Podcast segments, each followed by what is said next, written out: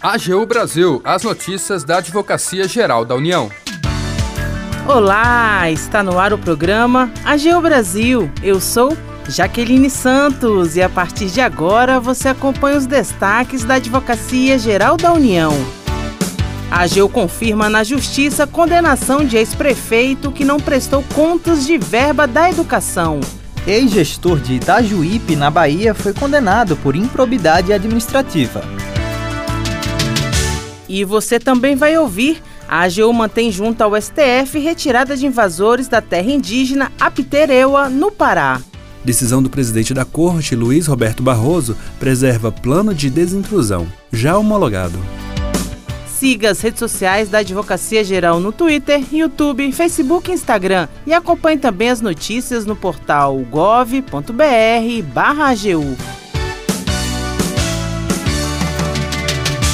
A AGU confirma na Justiça a condenação de ex-prefeito que não prestou contas de verba da educação. Detalhes com o repórter Tássio Ponce de Leão. A AGU conseguiu manter, junto ao Tribunal Regional Federal da Primeira Região, a condenação de um ex-prefeito do município baiano de Itajuípe pela prática de atos de improbidade administrativa. As condutas geraram prejuízo ao erário e violaram princípios da administração pública. A ação foi ajuizada pela AGU na representação do Fundo Nacional de Desenvolvimento da Educação, o FNDE. A autarquia federal identificou omissão do gestor público no dever de prestar contas relativas a duas verbas federais destinadas à educação repassadas em 2008, além da aplicação irregular desses recursos. No julgamento da apelação do ex-prefeito, a décima turma do TRF1 por unanimidade, pontuou a caracterização do dolo, isto é, a intenção deliberada na conduta do gestor. Para o órgão colegiado, o recorrente possuía experiência em gestão pública, tinha ciência das obrigações decorrentes do recebimento de valores por meio de convênio junto ao FNDE e, mesmo tendo sido alertado por intimação para prestar contas, permaneceu inerte, deixando de comprovar a aplicação dos recursos sem qualquer justificativa. Quem destaca a importância de a condenação ter sido mantida é a Procuradora Federal Melissa Fernandes Silva, integrante da Divisão Nacional de Atuação Prioritária de Cobrança da Procuradoria-Geral Federal. A condenação do ex-prefeito pela prática de conduta ímproba deve ser comemorada na batalha contra a impunidade dos abusos dos agentes públicos, inibindo a perpetuação de covarde prática de desvio de verbas de educação disseminada pelo sentimento de impunidade. Com a condenação, o ex-prefeito terá de promover a restituição de valores aos cofres públicos, além de pagar multa equivalente a duas remunerações percebidas quando era prefeito municipal. Da AGU, Tássio Ponce de Leão. A Advocacia Geral da União conseguiu no Supremo Tribunal Federal decisão favorável ao prosseguimento do plano de desintrusão de invasores da terra indígena Apitereua, no Pará. Informações com o repórter Wesley McAllister. O presidente do STF, ministro Luiz Roberto Barroso, negou o pedido do município de São Félix do Xingu, no Pará, para que fosse paralisada a retirada dos não indígenas das terras Apiterauá, até a realização de novo levantamento fundiário para a prévia indenização e recenseamento das famílias ocupantes da área.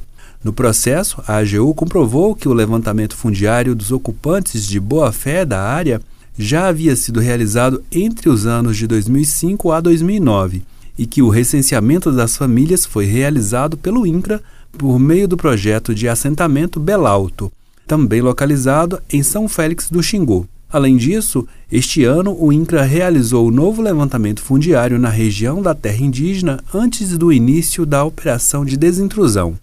O processo de demarcação da terra Apterauá teve início em 1987 e sua homologação ocorreu em 2007.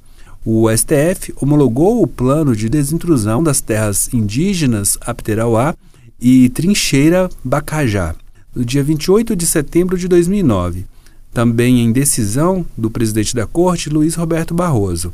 Em outro processo, o STF também rejeitou o pedido do município de São Félix do Xingu, que poderia atrasar a operação de retirada dos ocupantes não indígenas da terra.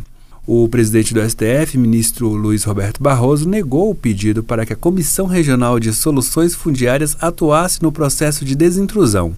O ministro apontou que o novo levantamento fundiário realizado pelo INCRA este ano deu nova oportunidade aos não indígenas para se cadastrar em projetos de recenseamento, o que está em linha com a decisão de homologação do plano de desintrusão, quando o ministro determinou que fossem adotadas medidas de cunho social para amparar eventuais grupos afetados pela medida. Mais detalhes no site da AGU. Da Advocacia Geral da União, Wesley McAllister.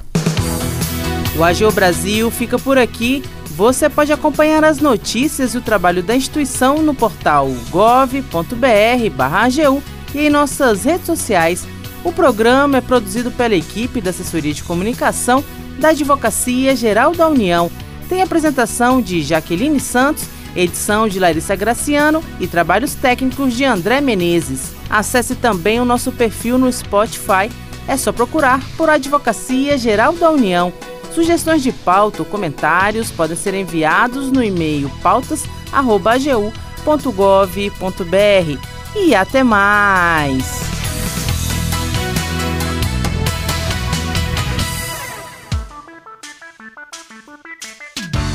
AGU Brasil, os destaques da Advocacia Geral da União.